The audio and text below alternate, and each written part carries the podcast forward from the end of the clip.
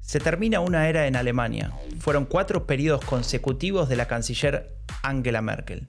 Es un funeral anunciado, planeado, programado, como muchas cosas en este país, pero también es un escenario inestable, polarizado, complejo, como otras cosas en este país. ¿Y sabes qué? Esta es una combinación genial, o al menos a Raúl Gil y a mí nos encanta, porque nos permite hablar de una de las cosas que más nos divierte, la política. Y en este podcast vamos a hacer lo que hacemos desde hace casi una década con Raúl. Hablar, analizar, discutir sobre política alemana, pero en español. Yo soy Franco de Ledone y esto es El fin de la era Merkel.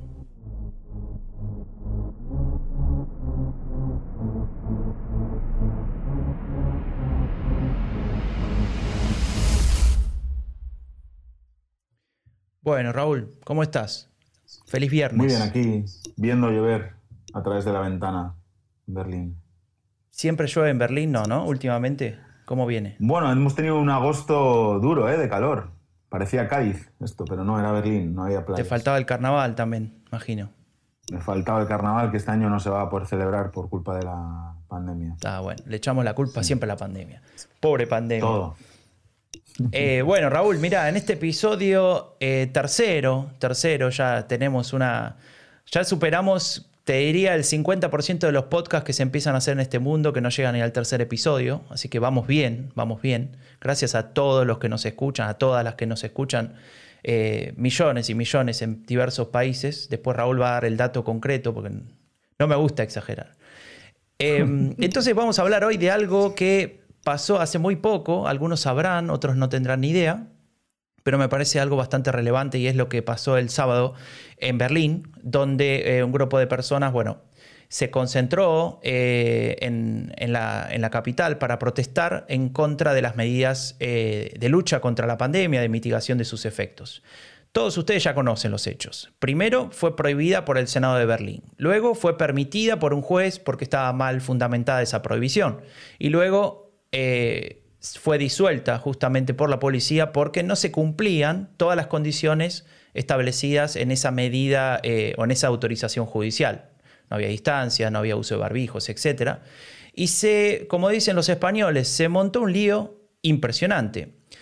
Apenas el 11% de los alemanes piensan que su gobierno ha ido demasiado lejos con esas medidas, ¿no?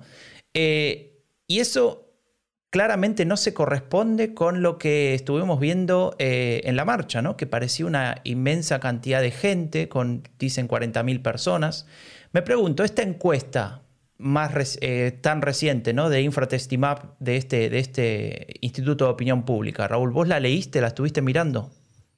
Sí, la, leí porque la tuiteaste tú y estuve leyendo y es lo que dices, ¿no? Eh, solo uno de cada nueve alemanes piensan que el gobierno ha ido demasiado lejos con las medidas. Hay un porcentaje también que piensa que todavía no ha ido suficientemente lejos, que podría ser más duro. Pero es verdad que ese pequeño porcentaje de personas, como bien decías, ha conseguido una cobertura mediática mucho más importante de lo que le corresponde, ¿no? Y parecen cumplir con esa reivindicación eh, o autorreivindicación de que la, esa idea de que representan a la gente cuando en realidad yo diría que no se representan ni a ellos mismos, ¿no? Porque no sabemos muy bien todos los grupos, eh, sectores, corrientes, eh, grupúsculos que se han reunido ahí en torno a, a esa idea de, de, oponerse a las medidas anti, antipandemia, ¿no? Se, han, se autodenominan como la mayoría silenciosa que ha decidido salir a la calle, como si el resto no saliéramos a la calle, ¿no? Diariamente a trabajar, a hacernos cargo de nuestras obligaciones y no son más que una minoría ruidosa las que eh, han amplificado desde muchos lugares que se dejan llevar por todo tipo de argumentario, incluyendo las teorías conspirativas, ¿no? Y bueno, dicen, como dices, eh, oponerse a la, al uso de mascarillas, a mantener la distancia social mínima y bueno, a mí me parece, y aquí seguramente estemos de acuerdo, una posición muy egoísta que apela a su libertad como valor situado por encima del derecho a la vida y a la salud de todos, ¿no? Uh -huh. Y bueno, es verdad que lo más relevante de esa manifestación fue esa imagen terrible de un grupo de extremistas de derechas, neonazis, eh, agitando sus banderas negras, blancas y rojas a, a, centímetros del edificio del Bundestag. Aclaremos que las banderas esas son las banderas del Reich, es decir, las banderas que, usaba en sus inicios el nacionalsocialismo y que se usaban antes en eh, el digamos, en el, Reich, en, lo previo, digamos, en el, gobierno previo, y, es esa bandera de rayas horizontales negra, blanca y roja, ¿no? Claramente después, bueno, a partir de esos colores se, se, construye lo que fue después la bandera más conocida nazi con la cruz esvástica y demás. Claro, esa imagen eh, se ha difundido de manera extrema. También, como siempre, se aprovechan de que las personas a las que le horroriza mm. esa imagen también la difunden, pues llega muchísima más gente, pero obviamente a casi 90 años del incendio del Bundestag, pues es un insulto ¿no? a toda la, esa política alemana del nunca más, de, la lucha contra cualquier atisbo de repetición del horror. ¿no? Decían que hubo ultra, eh, ultraderechistas que quisieron asaltar el Bundestag y yo decía en Twitter que bueno, ya hay unos cuantos sentados en el Bundestag, ¿no? Sí. Eh, que tienen un asiento reservado en el Bundestag, o sea que no nos debería extrañar tanto estas cosas. Sí, sí, claramente. Y bueno, ustedes saben que eh, todo lo que nos escuchan, nosotros no somos o no queremos hacer un podcast de, de seguimiento de la actualidad, de contarte la última noticia, pero creo que en este caso eh, no podemos dejar pasar esta situación y, creo que, con Raúl le encontramos un sentido a hablar de este tema, no tanto para repetir y para hablar de las imágenes y todo eso que ya se comentó, se analizó, se, habló en, diversos medios alrededor del mundo, sino que tal vez podríamos darle un uso a esta, a esta situación, un uso para un uso de servicio público, ¿no? Casi te diría de, de educación política o de pedagogía política, y tal vez algunas recomendaciones para no caer en la trampa. Esta trampa que nos presenta la derecha radical día a día en, diversos países del mundo, no solamente aquí en Alemania, y creo que, lo, que lo que estuvimos preparando con Raúl puede ser bastante interesante. Así que prepárense porque esto puede ser una experiencia importante.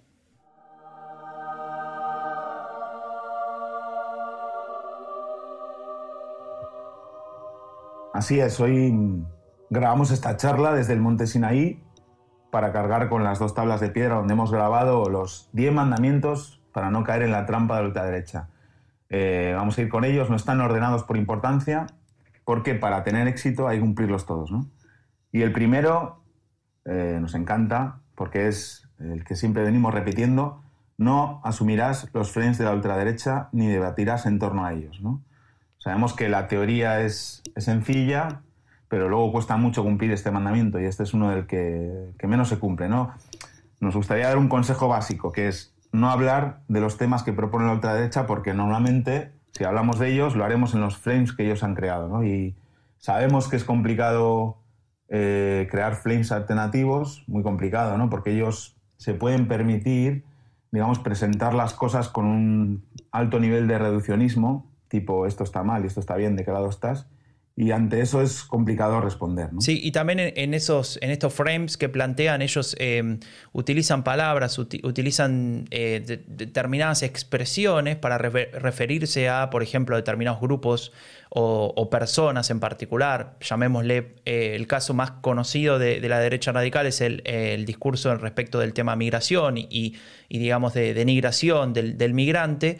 Y a partir de, la repetición de esos frames que ellos llevan adelante, lo que, lo que generan es que nosotros tengamos determinadas relaciones entre palabras, aunque sean inconscientes. ¿no? Entonces ponemos en correlación eh, calificativos negativos con, por ejemplo, la palabra migrante. Y a partir de ahí eh, lo empezamos a naturalizar en nuestro discurso, en nuestra, digamos, eh, construcción eh, del lenguaje que hacemos en nuestro cerebro, pero también el discurso social, y a partir de ahí se hace más fuerte. Entonces, es cierto em, esto que, comenta Raúl de, este primer mandamiento, y es una buena, una buena estrategia tratar de evitar esos temas en la medida en que los hablemos con los frames de esta extrema derecha, es decir, con los marcos interpretativos de estos partidos. Si nosotros logramos hablar de temas importantes en nuestros frames, ahí estamos ganando eh, de alguna manera la batalla y ahí sí se puede hablar y discutir sobre determinados temas sin tener miedo de que estemos haciéndole el caldo gordo ¿no? a estos partidos. Pero eso seguramente lo vamos a abordar en algún otro mandamiento acá. Vuelve, porque Raúl se fue corriendo y ahora vuelve a bajar corriendo con el segundo, la segunda tabla, ¿no, Raúl? Así es. El segundo mandamiento es señalarás sus objetivos para desenmascararlos.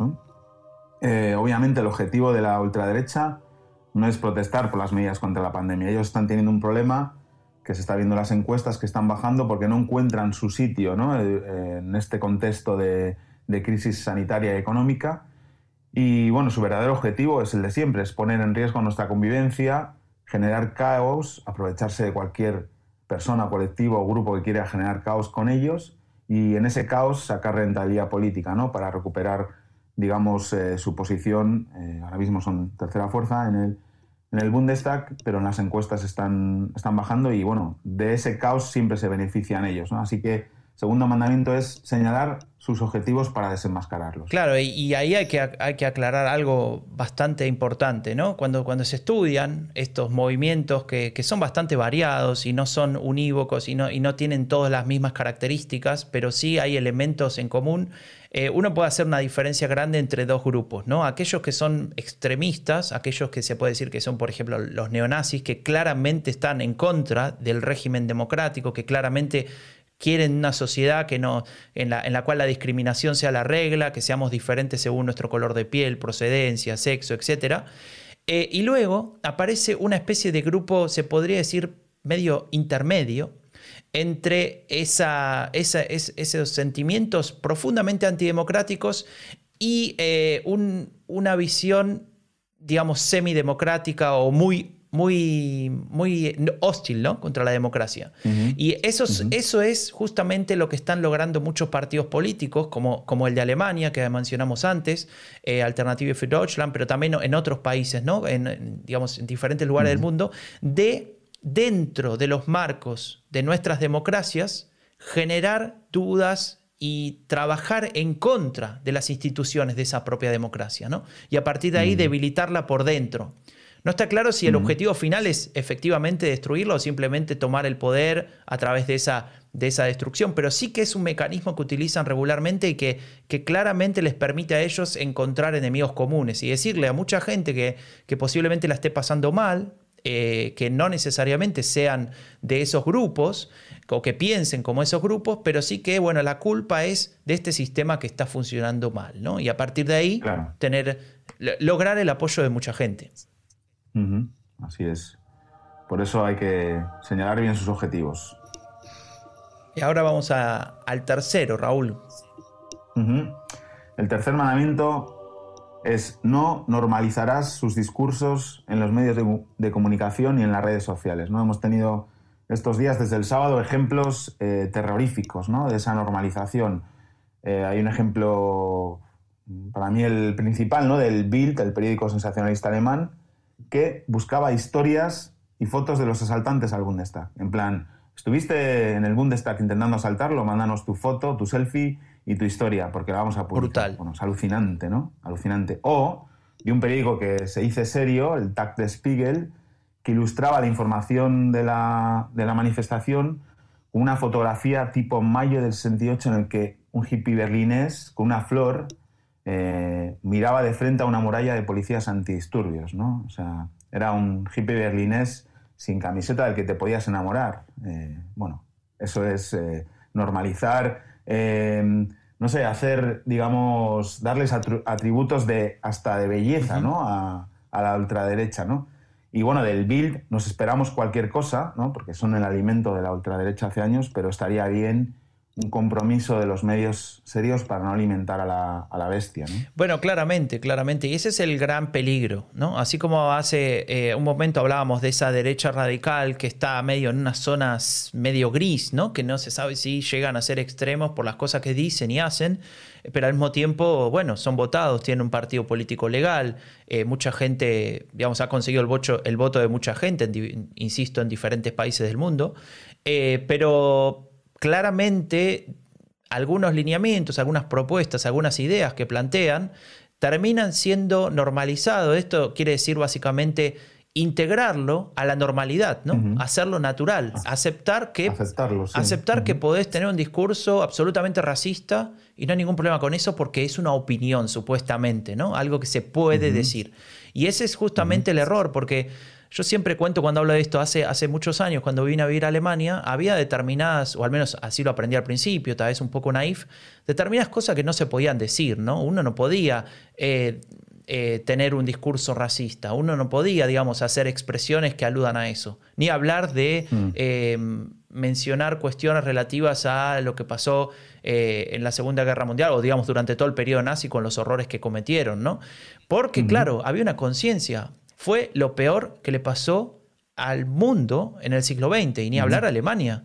Eh, y en ese sentido, existían esos límites y a mí me llamaba mucho la atención porque vengo de un país como Argentina, donde también hubo una dictadura, más corta y en otra época también, eh, pero donde también está muy... Em, hay una sociedad bastante consciente de que eso no se puede volver a repetir y encontraba algo relativamente similar en Alemania. Muchos años después de esto, cuando aparece este partido Alternativa para Alemania y se empieza a radicalizar, más que nada a partir de 2014, 15, con, los refugiados, etc., eh, empieza a romperse esos límites que ellos creían que eran irrompibles. Empiezan a haber fisuras. eso, es, un éxito suyo. Totalmente. Eh, absoluto. Es un éxito suyo que nos hace peores como sociedad. Cada éxito de la ultraderecha empeora nuestra sociedad. Y si nos damos cuenta de eso, pues eh, avanzaremos mucho, ¿no? Pero es verdad que, no contribuye nada a estos ejemplos de, o del Bill o el Tab de Spiegel o mucha gente en redes sociales, etcétera, ¿no? Es, importante este tercer mandamiento. Es muy importante, pero no deja de ser el tercero, hay varios más. El cuarto mandamiento es no infravalorarás su capacidad de marcar la agenda con lo que mejor saben hacer, que es la provocación estratégica. Y bueno, tú eres un eh, académico de la provocación estratégica, has teorizado mucho sobre ello y bueno, cuéntanos un poco qué tenemos que hacer ¿no? para no infravalorar esa capacidad. Bueno, ahí aparece eh, algo que con lo que hablamos, eh, o lo que, sobre lo que escribimos bastante con, con, el amigo Andreu Jerez, que lo estamos nombrando todos los episodios, le vamos a pedir que, nos pase un, sí, un pago ¿no? por esta publicidad gratuita. Bueno, con él escribimos varios libros, varios, dos. y uno de ellos es... Uno de ellos es Factora AFD, Factora sobre un libro dedicado a, eh, entender y a, explicar ese fenómeno que era relativamente incipiente de, la derecha radical alemana o esta nueva derecha radical alemana. Y hablábamos en un capítulo sobre la provocación estratégica y esta capacidad de, la, de, de estos grupos de romper con lo políticamente correcto y a partir de ahí lograr espacio en los medios de comunicación y en la discusión pública. Es decir, lograr concentrar las miradas y definir lo que sería la agenda de discusión, la agenda, digamos, en la cual nosotros estamos discutiendo determinados temas, de cuáles son los importantes, cuáles son los relevantes para nuestra sociedad, y controlarla a partir de ahí, ¿no? Y entonces, em, si uno, digamos, si lo ponemos en, términos, en los términos de lo que estamos hablando acá, de, de cómo enfrentar eso, bueno, un elemento muy importante es no caer constantemente en esa provocación, no dejarse provocar, no, no, permitir que una cosa que está fuera de lugar y llama la atención y tal vez pueda llegar a satisfacer ciertos criterios de la noticia, eh, nos haga a nosotros compartirla y, digamos, eh, ayudar a su expansión. Y acá no hablo solo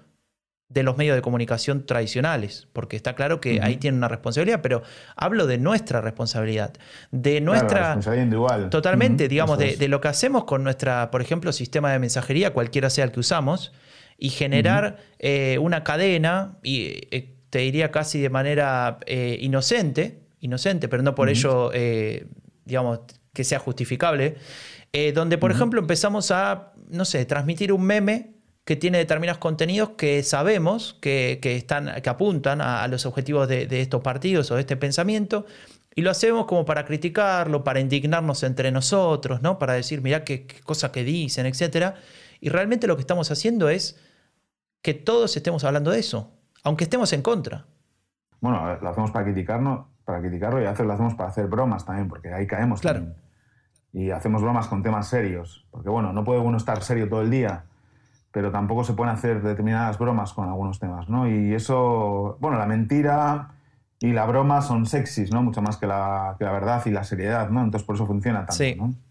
Sí, mm. y bueno, eh, ya lo mencioné, pero que, quede claro también, este es un, una, algo que le corresponde a los medios de comunicación, pero seguramente lo vamos a ampliar en algún otro, otro mandamiento. Y vamos ahora, si no me equivoco, por el quinto. Sí, el quinto es no generalizarás ni nombrarás al todo por la parte. ¿Esto qué quiere decir? Uh, qué lío. A ver, qué despacio, Raúl. Que no todos, que no todos los manifestantes del, sábado son neonazis ni la ultraderecha, eh, y si los denominas así, lo acabarán siendo, ¿no? Porque al final, si la gente eh, no encuentra respuestas a las preguntas de protección y pertenencia, de quién me protege y a qué pertenezco, las acabará buscando en los mensajes sencillos y directos la ultraderecha, ¿no? Entonces, no decir todos los que se manifestaron en Berlín otro día son neonazis, todos son de ultraderecha. Eh, bueno, también tratar de entender las razones de algunas de las personas que allí se manifiestan, que seguramente tienen miedo, que seguramente eh, han escuchado teorías conspirativas y, bueno, pueden dejarse llevar por ese tipo de teorías. No sé, hay que tratar de entender a las personas que se manifiestan, eh, bueno, que se manifestaron el sábado o en otro tipo de, concentraciones y no decir esto de o todos son neonazis o eh, nunca manifestarse con neonazis, como vi a muchos dirigentes del SPD o de Bilinque, ¿no? Con esa con ese hashtag, ¿no? No, eh, no se manifiesta uno con nazis. Bueno, mm, igual muchas personas de las que estaban allí no se lo preguntaron eso. Claro. Eh, porque simplemente fueron a una manifestación en la que querían mostrar sus miedos y es, es feo y no contribuye en nada a, que no se, al final termine agrupándose eh, o sintiéndose parte de ello cuando les denominamos así, ¿no? Sí. Por lo tanto, es, es, bueno no generalizar. Es, digamos, esto del dedo acusador, ¿no? Y acá me, digamos, quiero hacer un paréntesis en, en este, en, este decálogo. Eh, en, en, este episodio no, no es que estamos diciendo qué es lo que está bien y qué es lo que está mal en términos morales o éticos o qué pensamos políticamente y qué sé yo, etcétera, sino el objetivo nuestro es decir, desde el punto de vista comunicacional, qué puede ser lo más eficiente para que justamente ideas como el racismo, como la xenofobia, etcétera, etcétera, no, no avancen, no se conviertan en algo eh, normal y aceptado en nuestra sociedad eh, o en nuestras sociedades, ¿no? Entonces, eh, es cierto, digamos, yo podría pensar lo mismo. si tengo que elegir entre marchar con nazis o no marchar con nazis, voy a elegir no marchar con nazis. Pero como decía Raúl, muchas veces esa pregunta uno no se la hace, o, o, ese grupo de gente que fue ahí tal vez no se la hizo, y no está bien que no se la haya hecho, pero el objetivo de este podcast, o de este episodio, mejor dicho, es decir, bueno, ¿Qué es lo que puede funcionar para que eso no se pueda repetir? Y lo, una de las peores cosas que uno puede hacer con alguien que, que tal vez comete un error o, o, que tal vez, no sé, no pensó a fondo algo, es negligente, como sea, es no estigmatizarlo por hacerlo. ¿no? Todos tenemos derecho a una segunda oportunidad, todos tenemos derecho a equivocarnos y a decir, no, estuve mal y, digamos, retrotraer la acción en, el futuro y, y hacerla de manera diferente. No, eso está claro. Y eso, en eso caen muchos partidos, especialmente los partidos de izquierda, y bueno, por eso les va como les va en algunos sitios, ¿no? Sí. Bueno, vamos con la segunda tanda, el sexto mandamiento. ¿Quieres tomar un vaso de agua, Raúl? Eh, tomo ya tres vasos de agua, sí. Sí, sí. Es, no exagerarás sus logros, ¿no?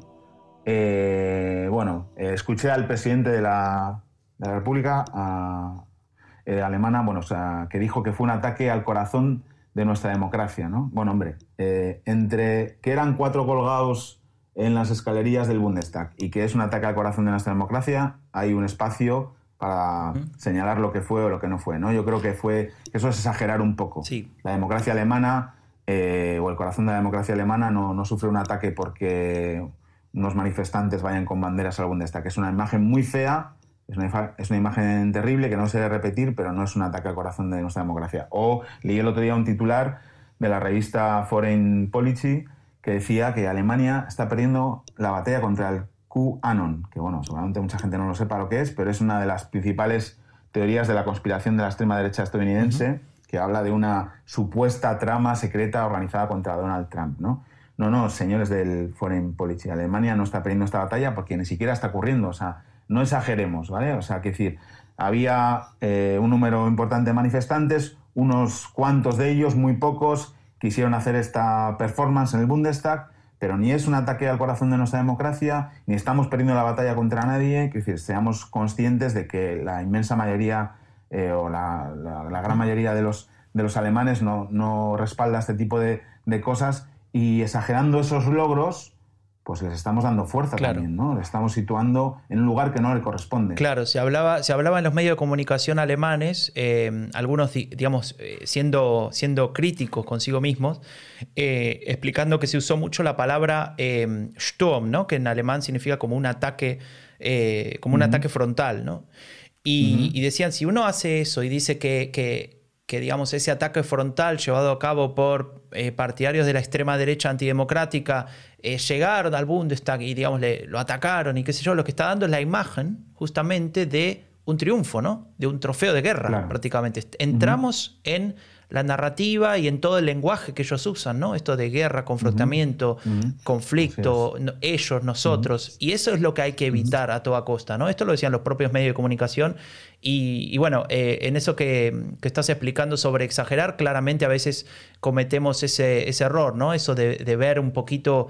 Eh, Sí, de manera, de manera eh, sobrevaluada, digamos, acciones que claramente, bueno, son feas, como, como explicabas, pero no necesariamente representan, ¿no? Representan una mayoría, y lo decíamos al principio. Si llevamos al tema de eh, la pandemia en particular, eh, para decirlo al revés, en lugar de decir el 11, vamos a decir el 89% de los alemanes está de acuerdo con lo que se está haciendo. No, no ve afectada su vida de manera em, voluntaria por el gobierno, haciéndose la peor. Al contrario, saben que es duro, aceptan el desafío y lo enfrentan como en tantos otros países, tantas otras sociedades que la inmensa mayoría trabaja solidariamente para, que, para que estemos todos mejor y bueno, en algún momento se pueda salir de esta situación. Bueno, vamos con el séptimo, que bueno, tiene un poco de relación con otros también no les darás más relevancia ni más espacio en el debate público del que les corresponde. Aquí, como, como decíamos al principio, nos lo estamos saltando un poco, pero es por una buena causa, la de hacer pedagogía política ¿no? con este tema y dar algunos consejos o recomendaciones para no caer en la trampa. Es, difícil, ¿no? Cuando uno le pregunta a algún periodista mm. eh, que, digamos, que cómo cubrir a la extrema derecha es muy difícil responder. Eh, y una de las respuestas más interesantes que he escuchado es hay que cubrirlo siendo crítico, como uno cubre, cubre cualquier otro fenómeno eh, que, es noticiable. ¿no? Me parece un elemento interesante ese. Bueno, está el ejemplo de, Grecia, ¿no? que, bueno, con Amanecer Dorado, que casi ha desaparecido, tiene un montón de problemas económicos también como partido, porque los medios decidieron hacer también un cordón sanitario y no hablaban de ellos. Y, bueno, eso, eso funcionó. Bueno, hay, hay muchas maneras. Desde luego, darles más relevancia y más espacio en el debate público no es una manera. Así que el séptimo es eso, no les darás más relevancia. Sí, sí, y no, no cometer el, pecado, entre comillas, que estamos con este, con este clima eh, eclesiástico, de, digamos, de, construir lo que sería la oferta del, far-right porn, ¿no? digamos, de la pornografía de la extrema derecha o de la ultraderecha, que, que como decíamos hace un rato, por, por tal vez... Eh, ensalzar algún comentario que está fuera de lugar y que, puede sonar muy interesante, terminamos reproduciendo lo que dicen, ¿no? Claramente. Mm. Franco, una pregunta. ¿Cómo haces para pronunciar también en alemán y en inglés, tío? Yo no soy capaz, no sé. Tengo acá un efecto de, los aparatos que tengo acá. Lo digo ah, muy mal. Porque has dicho antes Sturm, que no sé cómo se pronuncia. Increíblemente, o sea. Bueno, bueno, sigamos. Es un don. Es un don. Venga, octavo mandamiento. Este nos encanta también. No usarás sus mensajes para captar a su electorado. Claro, claro.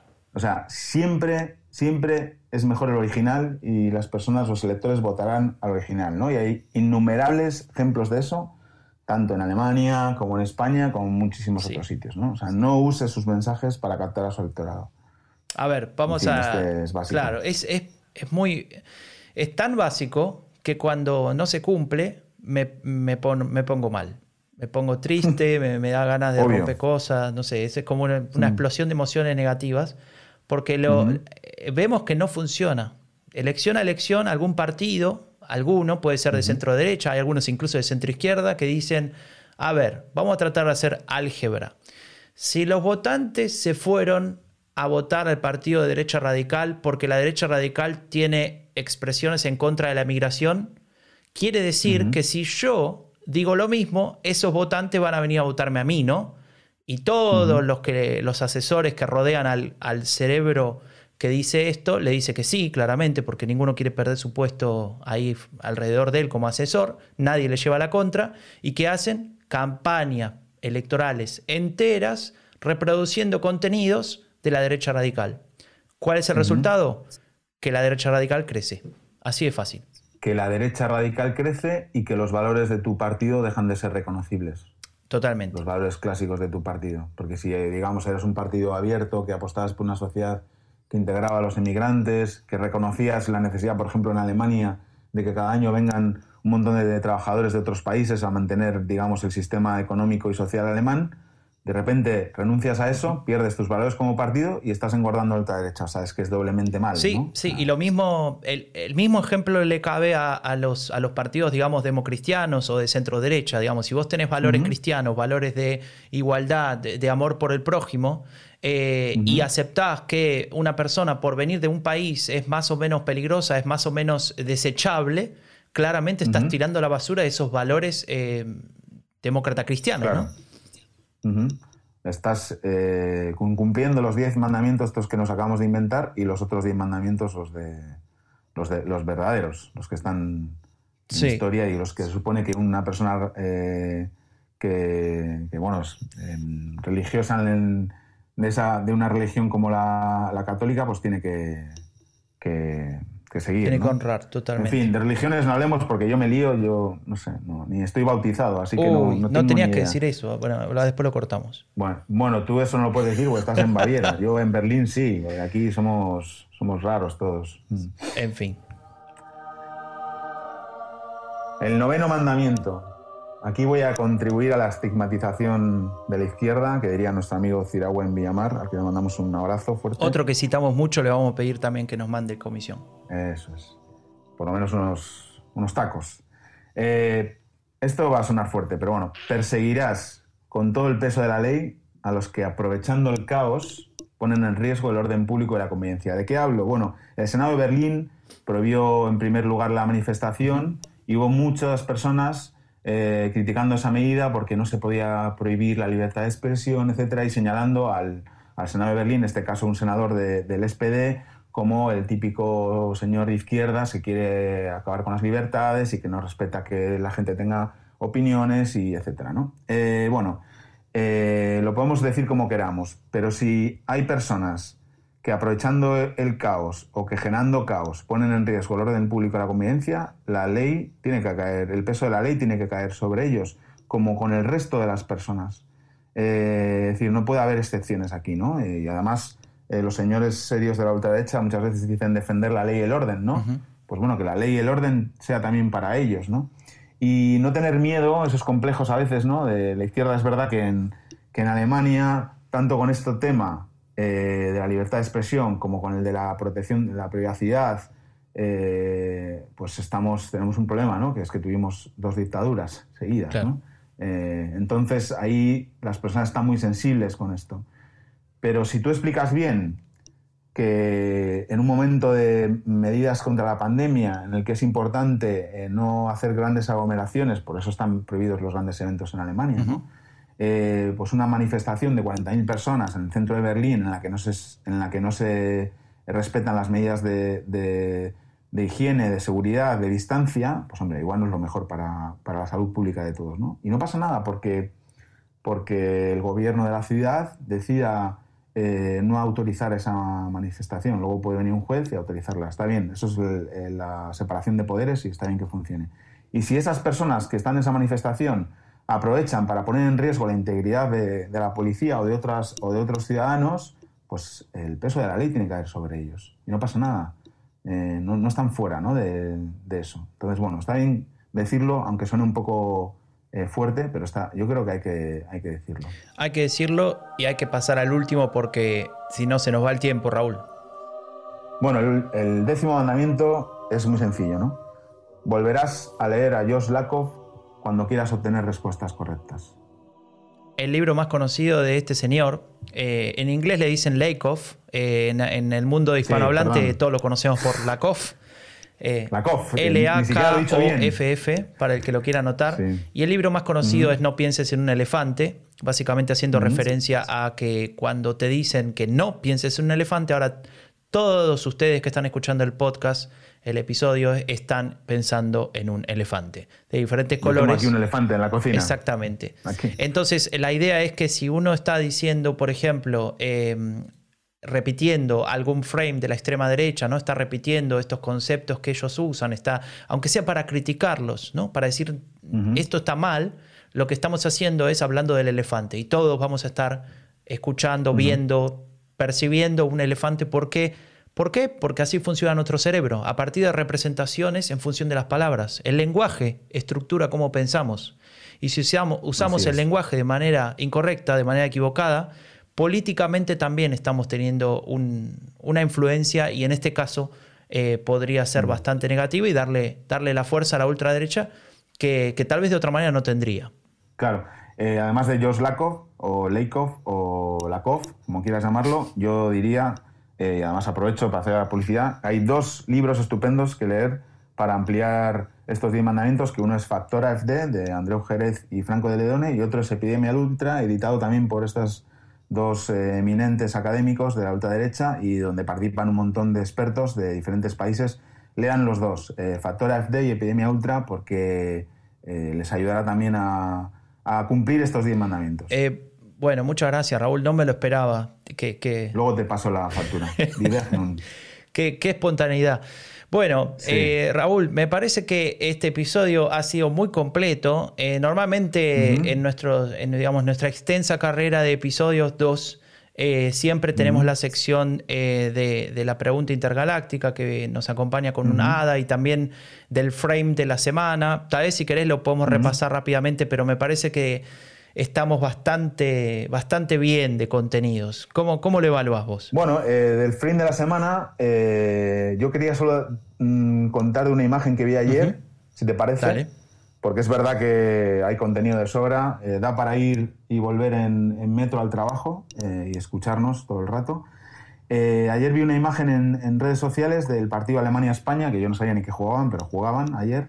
Una imagen en la que en el centro del campo, cuando los equipos están los dos esperando el inicio del partido, los alemanes estaban separados, digamos, un metro cada jugador del otro y los españoles estaban abrazados. Y esa imagen la habían aprovechado algunos tuiteros españoles eh, falsos patriotas para poner en duda eh, el compromiso de los españoles eh, con la lucha contra la pandemia, ¿no? Es decir, bueno, esta es la. por esto Alemania le va bien en la lucha contra la pandemia, por eso a España le va mal. Y en realidad esa, esa imagen era un frame, porque obviamente era una selección de una parte de la realidad, que era que durante el himno de España los españoles se rejuntaron y durante el himno de Alemania pasó lo contrario pero no había foto de eso, ¿no? porque lo que nos interesaba era la foto en la que se hablaba de la distancia social alemana y del rejunte español, ¿no? para poner en, duda pues, la lucha contra la pandemia en España. ¿no? Y eso me pareció un frame, una imagen increíble para explicar la potencia, ¿no? porque luego tú ves esa imagen, luego durante dos o tres minutos puedes investigar un poco qué pasó y te acabas dando cuenta, obviamente, de que eh, fue durante el himno de España y luego pasó lo contrario durante el himno alemán pero la primera, el primer mensaje que te llega es ese y es potentísimo. Sí, sí, coincido. Em, para, cerrar, me voy a permitir eh, decir algo en relación a, lo que estábamos tratando durante todo el episodio, que es justamente estas protestas ¿no? en contra de determinadas medidas. Y, yo quisiera decir que, todo lo que está pasando y todo lo que estamos haciendo, la inmensa mayoría de las personas en este mundo, cuidándonos, cuidando al, próximo, al prójimo, es justamente un acto de solidaridad. Eh, no, no respetar las medidas de los diferentes gobiernos en diferentes lugares del mundo es básicamente perjudicar a nuestro vecino, a la persona que queremos. Pero no cualquier persona, sino justamente a los que más nos necesitan, a los más débiles, a los adultos, a aquellos que tal vez tiene un sistema inmune que no le permite hacer frente a coronavirus eh, y que posiblemente mueran de ello. ¿no? Con lo cual, eh, yo los, a todos y a todas eh, llamo a esa solidaridad. sé que todos tenemos ese, ese deseo, digamos, propio de nuestra humanidad de, de, ayudar a los demás, con lo cual trabajemos en eso y además escuchen El fin de la era Merkel, que es este podcast que hacemos con Raúl Gil. Muy bien. Muchas gracias, Raúl, por estar ahí. Nada, gracias a ti por la charla. Y esto fue El fin de la era Merkel, un podcast producido por Rombo Podcast. Si querés saber más sobre política alemana en español, visita eleccionesenalemania.com o seguinos en Twitter. Hasta la próxima.